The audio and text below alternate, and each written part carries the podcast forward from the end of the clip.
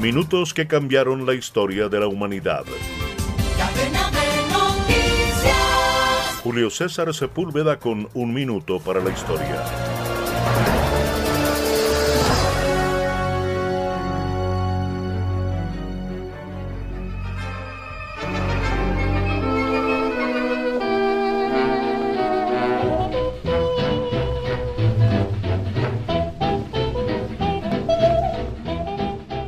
15 de agosto 1917.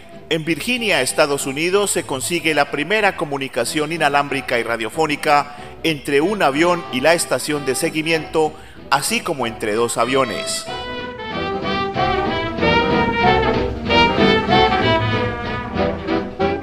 La idea de comunicación sin cables ya existía en años anteriores, cuando se pensaba que había una relación entre dos agujas tocadas por el mismo imán y que el movimiento de una causaría el correspondiente desplazamiento de la otra.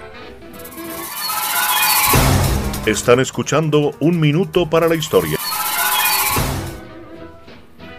La posibilidad de usar el retorno por tierra o agua para completar los circuitos eléctricos había sido ya verificada experimentalmente a mediados del siglo XVIII. Les acompañó Julio César Sepúlveda.